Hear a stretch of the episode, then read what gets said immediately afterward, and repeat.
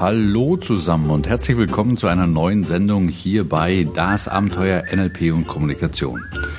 Ich heiße Hans-Jürgen Walter und heute geht es einmal um das, was die Qualität unserer Kommunikation maßgeblich beeinflusst. Nein, nein, ich rede nicht von irgendwelchen geschliffenen Redeformen oder ausgefuchsten Fragetechniken. Ja, es soll nicht einmal um die Mutter jeder gelungenen Kommunikation gehen, nämlich dem guten Rapport. Weit vor all diesen Techniken beeinflusst nämlich ein ganz anderer Parameter, ob's denn klappt oder ob's eher in die Hose geht. Manche Menschen nennen das Stimmung, andere hm, Gefühl. Wir NLPler drücken es etwas neutraler aus und sagen unser innerer Zustand.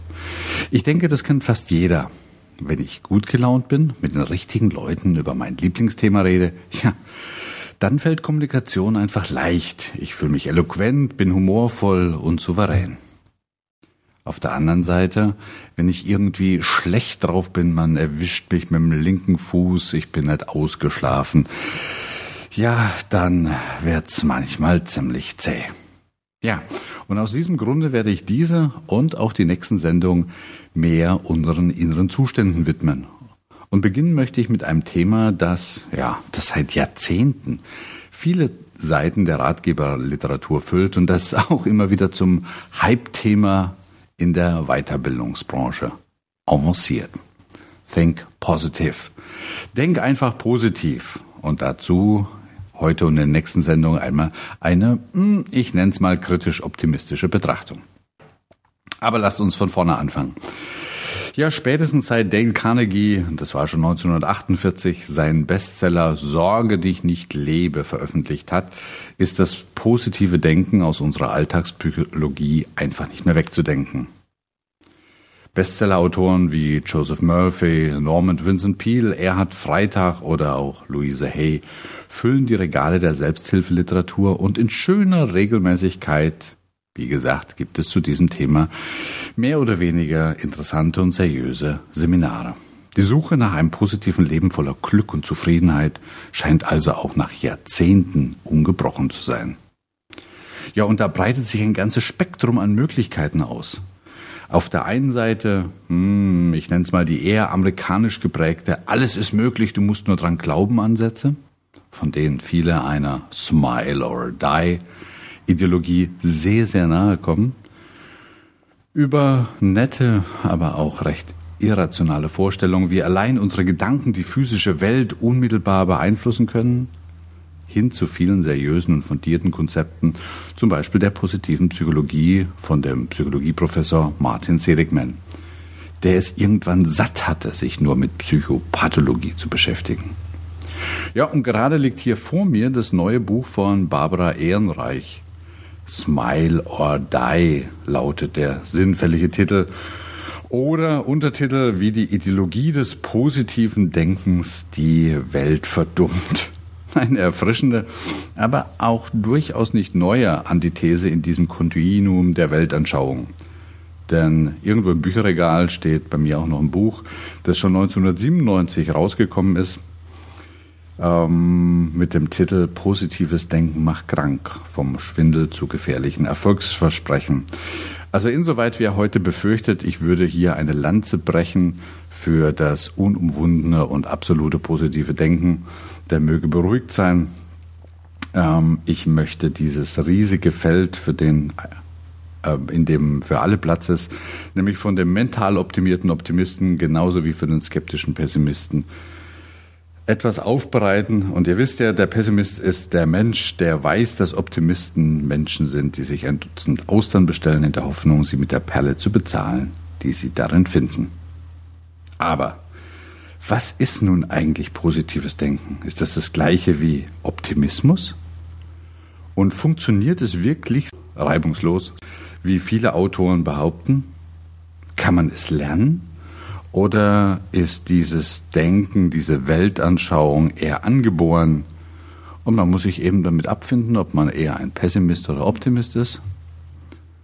Was ich hier versuchen will, ist etwas Licht in diese Sache zu bringen, um euch dabei zu helfen, selbst zu entscheiden, wo man auf dieser Skala zwischen Euphorie und Depression stehen will, soweit das überhaupt möglich ist.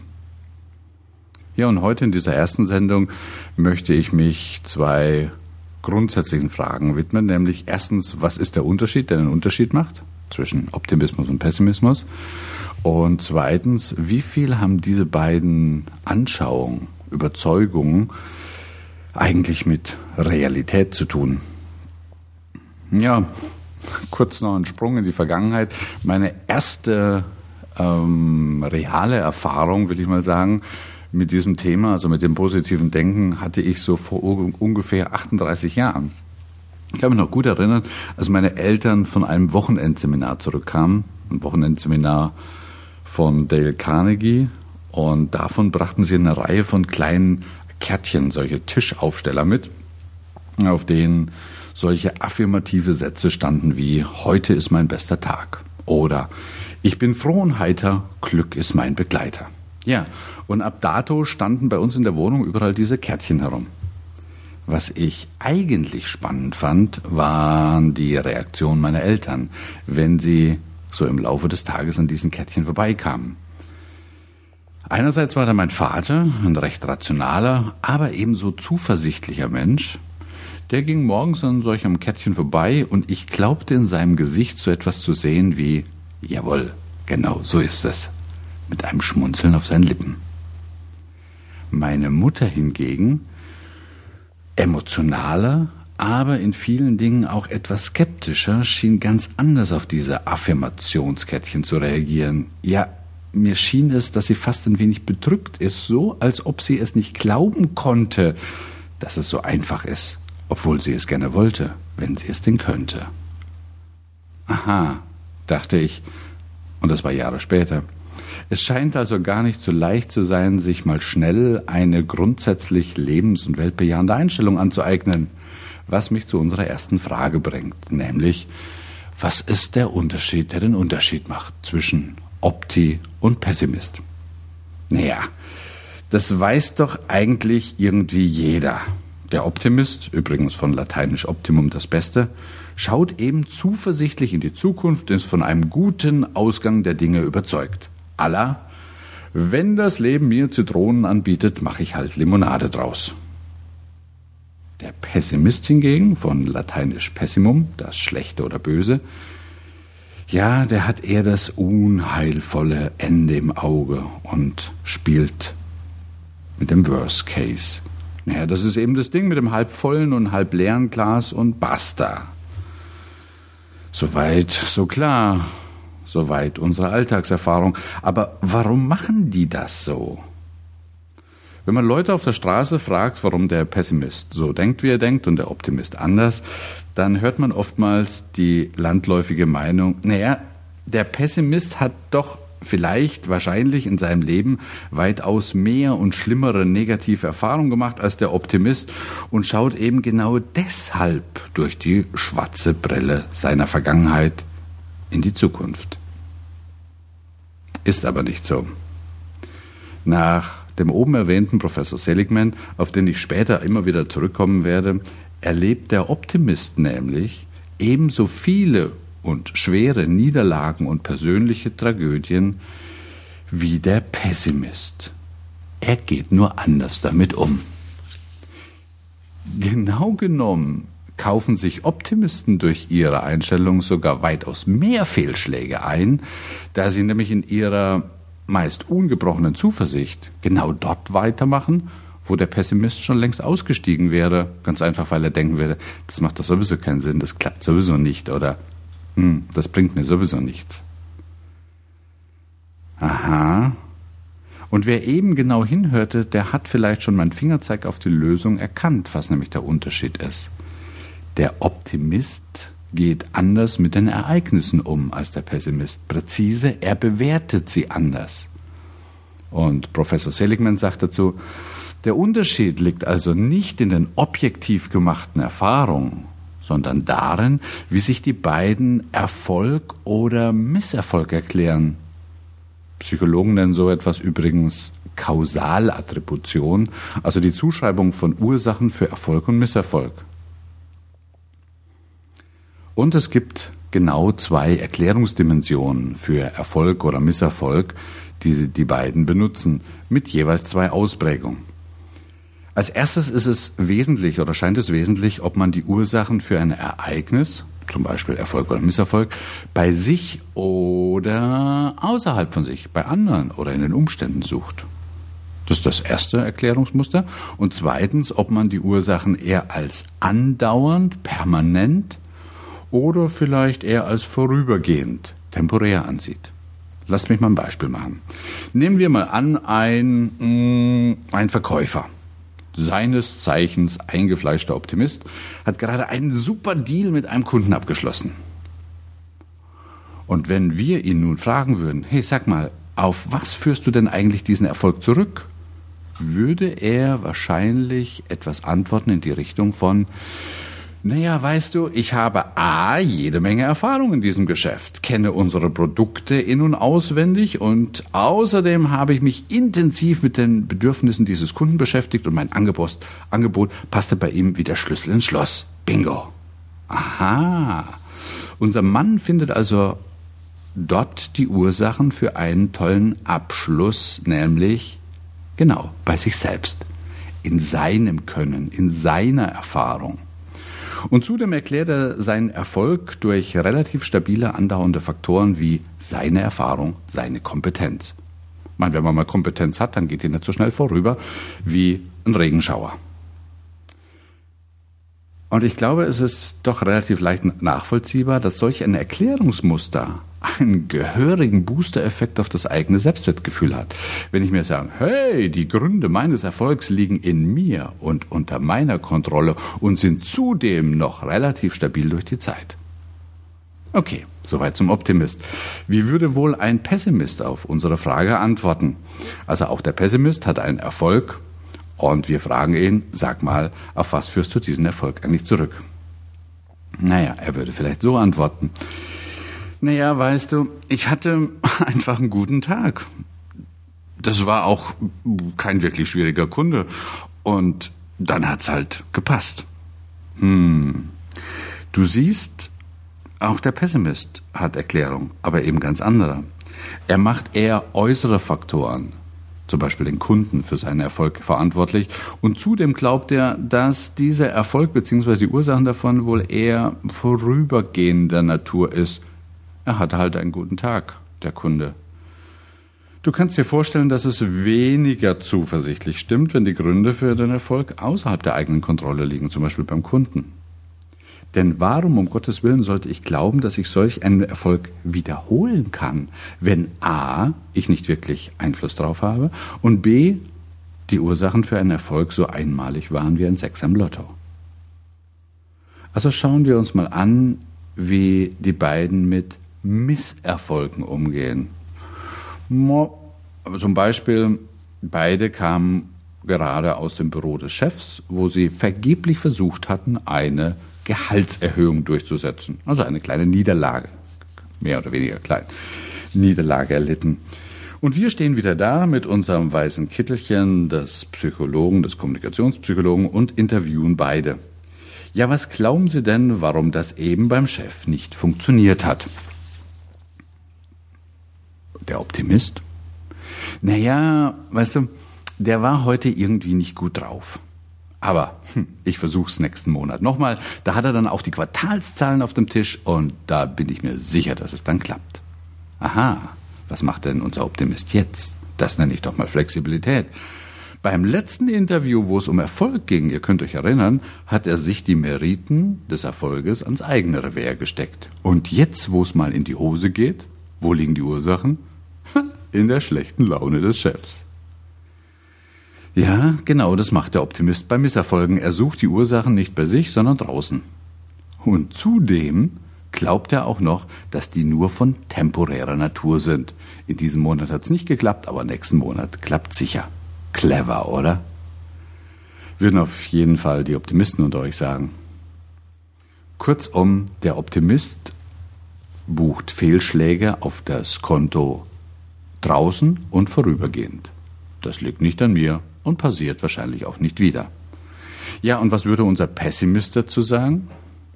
Vielleicht etwas in der Art wie, naja, wissen Sie, ich hätte mich wohl besser vorbereiten sollen.